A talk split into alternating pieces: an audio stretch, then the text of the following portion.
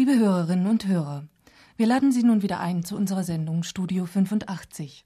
Wir freuen uns, Ihnen heute ein Gespräch mit einem Mann anbieten zu können, dessen Name im Zusammenhang mit den dramatischen Wochen der Wende in Deutschland immer wieder genannt wird, dessen Bedeutung aber als Dirigent vor allem in den letzten zwei Jahren noch größer geworden ist.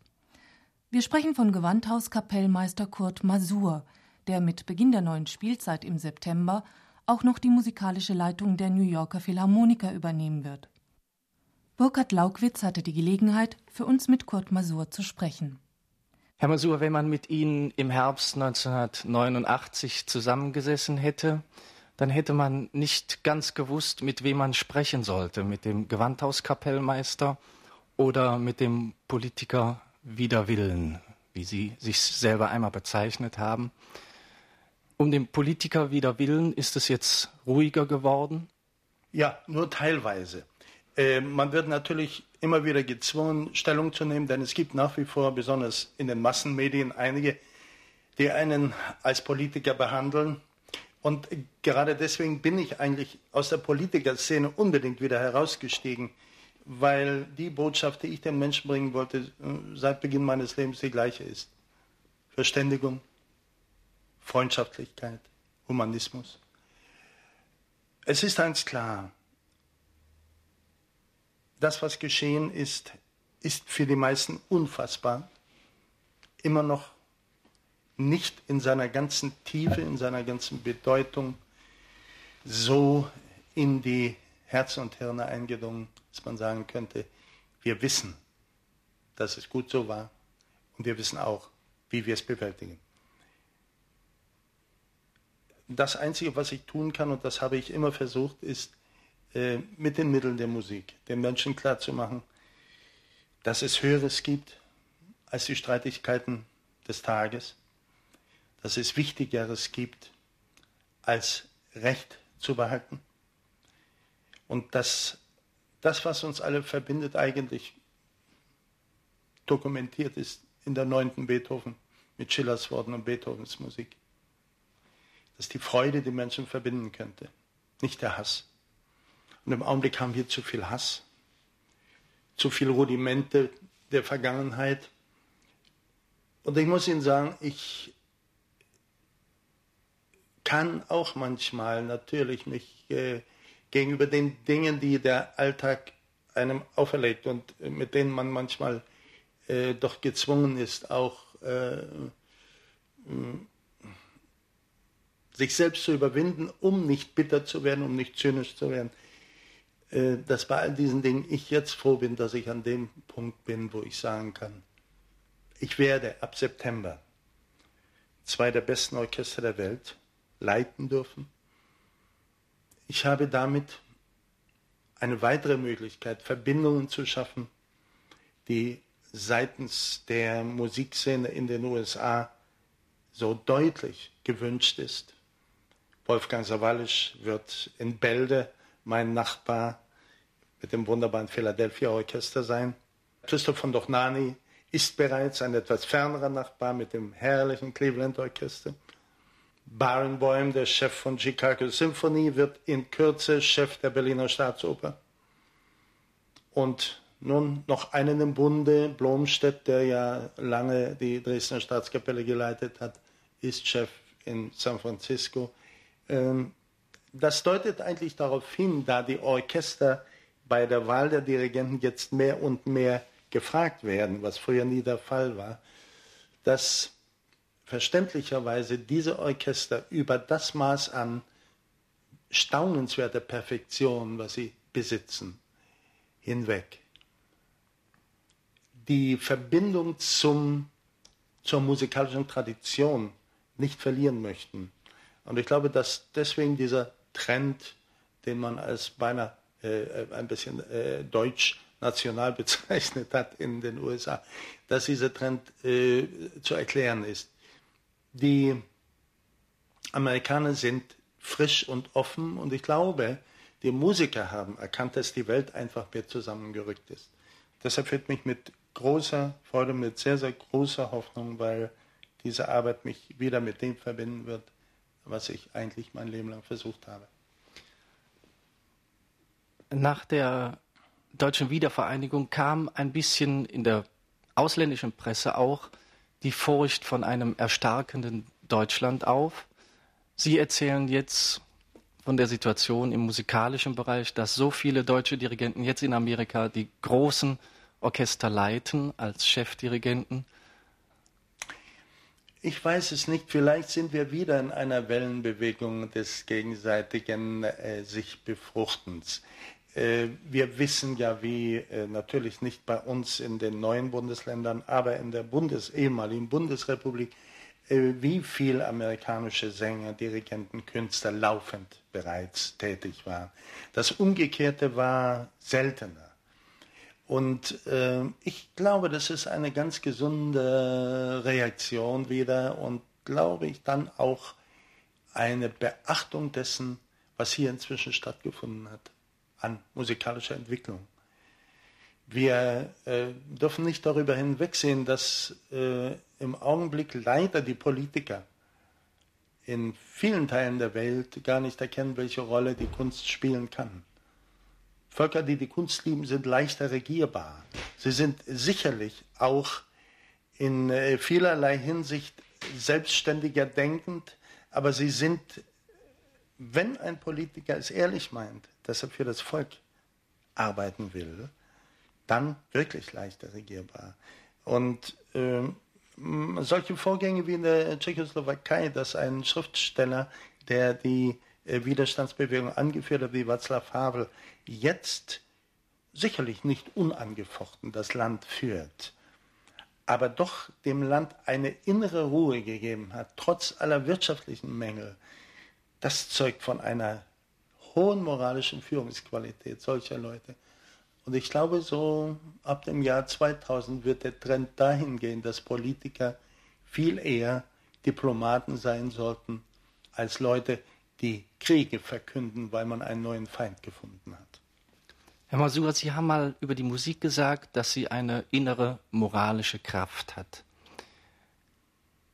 Sie sprachen es in diesem Gespräch auch an, was Musik eigentlich bewerkstelligen soll, den Humanismus in die Welt bringen. Ist damit der Konzertbetrieb aber nicht überfordert? Da hätten Sie mich missverstanden, weil ich die Musik, die gute Musik schlechthin meine. Ich weiß, dass in einem Land wie Brasilien eine Mozart-Symphonie weniger ausrichten kann als eine Samba. Aber man muss wissen, welche humanistische Kraft von einer Samba ausgehen kann. Das ist nicht äh, eine leichte, das ist kein leichter Tanz in Operettenmanier, der da oberflächlich Lebensfreude dokumentiert. Das ist die kommerzielle Samba. Ich meine die Musik in ihrer Urgestalt. Dass Menschen dann singen, wenn es ihnen etwas ungewöhnlich um die Seele oder um ihren Empfindungen ist. Und da bin ich jemand, der sich sehr beeindrucken lässt, auch von der, von der traditionellen japanischen Musik. Oder ich denke zum Beispiel, Moroi hat äh, äh viele Stücke für Bambusflöte äh, komponiert, zeitgenössische. Äh, wenn man weiß, dass die japanischen äh, Buddhisten, die Priester, mit einer Bambusflöte durchs Land gezogen sind vor Jahrtausenden und diese Bambusflöte war ihr einziges Instrument zum Zwiegespräch, dann hatte diese Bambusflöte eine Seele und war Ausdruck der Seele. Äh, und ich meine, das an Musik, das, was wertvoll ist, das, was wir im schwarzen Afrika finden, das, was wir überall da finden, wo sich eine Volksmusik stark entwickelt hat, zum Beispiel Ungarn. Warum hat Bartok diese Entwicklung gemacht? Die kommt aus der Volksmusik. Kodai kommt aus der Volksmusik. Das hat alles verschiedene Bezüge. Dass wir in Europa in der Kunstmusik dann schon uns äh, früher in diese Richtung entwickelt haben, das war eine äh, andere Geschichte, das ist eine andere Historie. Und ich bedauere sehr, dass wir im deutschen Volkslied nicht mehr diese Wurzeln haben, wie ich sie persönlich in meiner Generation noch hatte als Kind. Ich hatte gerade mit Rainer Kunze vor nicht langer Zeit ein sehr interessantes Gespräch, als ich mit ihm darüber sprach, dass ich natürlich versuche in Schülerkonzerten, in Jugendkonzerten und dass wir versuchen müssen, in der Kindererziehung mit einzubauen, die Liebe zur Kunst, zur Musik, damit wir viel Verständnis finden. Da sagt er, ja, aber das ist doch auch schon wieder Terror, wenn ich jemanden zwinge, meine Gedichte zu lesen. Da habe ich gesagt, Rainer Kunze, das ist eine wunderbare Idee. Aber ich bin Dirigent eines Symphonieorchesters. Und bei Ihnen sind die Menschen nicht Analphabeten. Und wenn Sie ein Gedicht lesen wollen, können Sie es lesen. Musik können Sie nicht lesen. Also muss ich als lebendiger Übersetzer vorlesen. Und da muss ich versuchen, die Menschen dahin zu bringen, dass sie erst einmal Musik begreifen und erfühlen lernen. Und das können wir und das beginnen wir jetzt sofort auch in New York. Das Orchester hat sich bereit gefunden, sehr viele Konzerte für Kinder in den Schulen zu geben. Und das ist, glaube ich, der einzige Angelpunkt, bei dem wir jetzt die Hoffnung haben, dass es wieder zu dem wird, zu dem Allgemeingut, äh, was wir uns vorstellen und wo es dann seine Wirkung hat.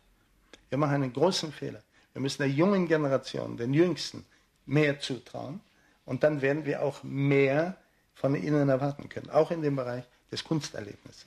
Herr Masur, das bringt mich auf Ihre Reihe, die Sie im Gewandhaus gegründet haben, wo Sie junge Menschen auch an andere Musik als die E-Musik herangeführt haben. Sie haben eine Vorliebe für die Beatles. Ja, auch. Ja. Äh, ist das ein Erfolg gewesen? Großer. Ein großer. Diese Veranstaltungen mussten wir lediglich aussetzen äh, im letzten halben Jahr nach der Währungsunion, wo die Menschen einfach kein Geld hatten. Und dann, sagen wir, zum Teil auch andere Interessen. Sie mussten erstmal ihr tägliches Leben ein bisschen äh, in Ordnung bringen. Ab der neuen Saison beginnen diese sogenannten Big-Veranstaltungen wieder. Begegnung im Gewandhaus. Und äh, äh, wir werden sie noch mehr und wieder noch mehr ausrichten auf junge Menschen, dass es nicht nur die Verbindung mit Publikum schlechthin wird, sondern dass dort Themen behandelt werden, die beweisen, dass eben der Einzug der Beatles äh, auch eine Konzertsaal mit der E-Musik stattgefunden hat.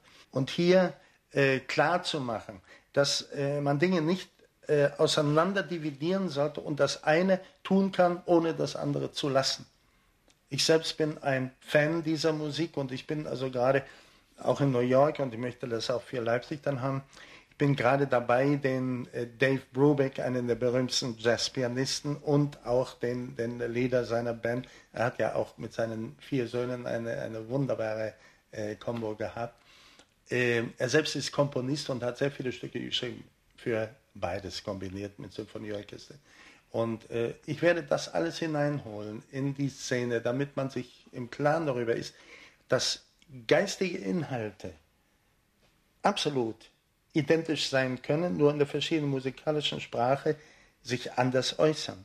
Und es bleibt in der Wirkung auf den Menschen eine Verwandtschaft. Und äh, das glaube ich, dass diese Brücke zu finden wird, vielen Menschen die Scheu nehmen, auch mal ein Symphoniekonzert zu gehen. Herr Masur, über 20 Jahre sind Sie Chef im Gewandhaus. Das Gewandhausorchester ist nun kein Orchester, was man eigentlich hätte erziehen müssen. Es hat eine lange Tradition, es hat ein eigenes Klangbild. Haben Sie Einfluss nehmen können auf dieses Klangbild? Äh, dazu muss ich etwas sagen zum Verständnis. Ich habe in Leipzig studiert, die Hauptzeit meines Studiums. Ich habe die ersten Werke von diesem Orchester gehört. Ich bin eigentlich geprägt durch den Klang des Orchesters. Und ich hatte nie die verrückte Idee, diesen Klang zu verändern. Der Klang ist das Kapital dieses Orchesters. Und dafür gibt es eine ganz simple Erklärung. Vor nunmehr 148 Jahren hat Mendelssohn das Konservatorium gegründet in Leipzig mit der Idee, dass die Musiker des Gewandhauses dort unterrichten und ihre Studenten ins Orchester dann hineinbringen als ihre eigenen Nachfolger. Das geschieht bis heute. Äh, wir haben über 85 Prozent aus unserer eigenen Schule. Und da gibt es Gruppen, da hat kaum jemand eine Chance von außerhalb, weil die so geprägt sind von Leipziger Stil, dass wir gar nicht geneigt sind, jemanden von außerhalb zu nehmen. Die sind einfach hervor. Und äh, ich muss sagen, das schafft natürlich eine Tradition, gegen die man als Dirigent nun, ich würde sagen, schon sehr dumm wäre, wenn man sie verändern wollte. Es gibt Orchester wie auch die Berliner Philharmoniker, die kann man nicht von heute auf morgen in ihrem Klangbewusstsein verändern. Und es wäre ein Nonsens. Das ist wie die Wiener Philharmoniker. Jemand, der, ein Dirigent, der den Wienern zeigen will, wie man Wiener Walzer spielt, wäre ein Tor. Es gibt eine, die haben es versucht, aber wir kennen die Resultate. Und dieses Selbstverständnis, dieses äh, Aufeinanderhören ist eine wichtige Sache. Dass man diese Orchester gleichzeitig trotzdem erziehen muss in der täglichen Arbeit, ist klar. Eine so lange Zeit Chef eines Orchesters in Europa zu sein, ist eigentlich nichts Gewöhnliches heute. Die Chefs an den Häusern wechseln sehr häufig. Wie vermeidet man dann, dass man die Spannung verliert zum Orchester? Also ich äh, glaube, wir sind gegenseitig sehr frisch geblieben. Ähm, äh, die New Yorker haben mich auch aus dem Grund, glaube ich, damals gewählt, weil sie sehr oft das Verhältnis des Gewandhausorchesters und mir dieses gegenseitige Geben und Nehmen gespürt haben, wenn wir dort zu Gast waren. Äh, ich habe mich vom Orchester auch befruchten lassen. Das weiß jedes Orchester, dass ich oftmals frage, wie fühlt ihr euch da, wie spürt ihr, ist das Tempo gut für euch, ist es nicht. Denn eine Interpretation hängt nicht immer nur vom Tempo ab, sondern von der Art und Weise, wie ein Orchester das spielt und es, es umsetzen kann. Ich persönlich bin frisch geblieben durch die Gastspiele, auch mit anderen Orchestern und habe dadurch, glaube ich, immer neue Elemente gebracht. Und wenn ich mich wiederholt habe, dann weiß das Orchester genau, habe ich auch immer gesagt. Also ich sage euch das schon seit zehn Jahren, an der Stelle passiert immer das Gleiche. Und sie wissen es auch. Und es gibt auch kurioserweise in bestimmten Werken ganz bestimmte Stellen, die sind in jedem Orchester in derselben Tendenz. Ob Instrumente schleppen oder ob es gewisse Dinge in der, in der Rhythmik gibt, die nicht ganz korrekt sind. Ich habe versucht, dem Orchester ein guter Zuhörer zu sein. Immer in Proben. Ich belehre nicht vorher. Vielleicht ist das das Geheimnis davon. Ich erzähle Ihnen nicht vorher, was ich will, und Sie dürfen dann wie Schüler das nachvollziehen, sondern ich beginne und höre zu. Und wenn wir nicht übereinstimmen, dann sprechen wir miteinander. Und äh, das hält es eigentlich frisch. Das war unsere Sendung Studio 85, prominente Gäste und ihre Musik. Burkhard Laukwitz sprach mit Gewandhauskapellmeister Kurt Masur, der im September die Leitung der New Yorker Philharmoniker übernehmen wird.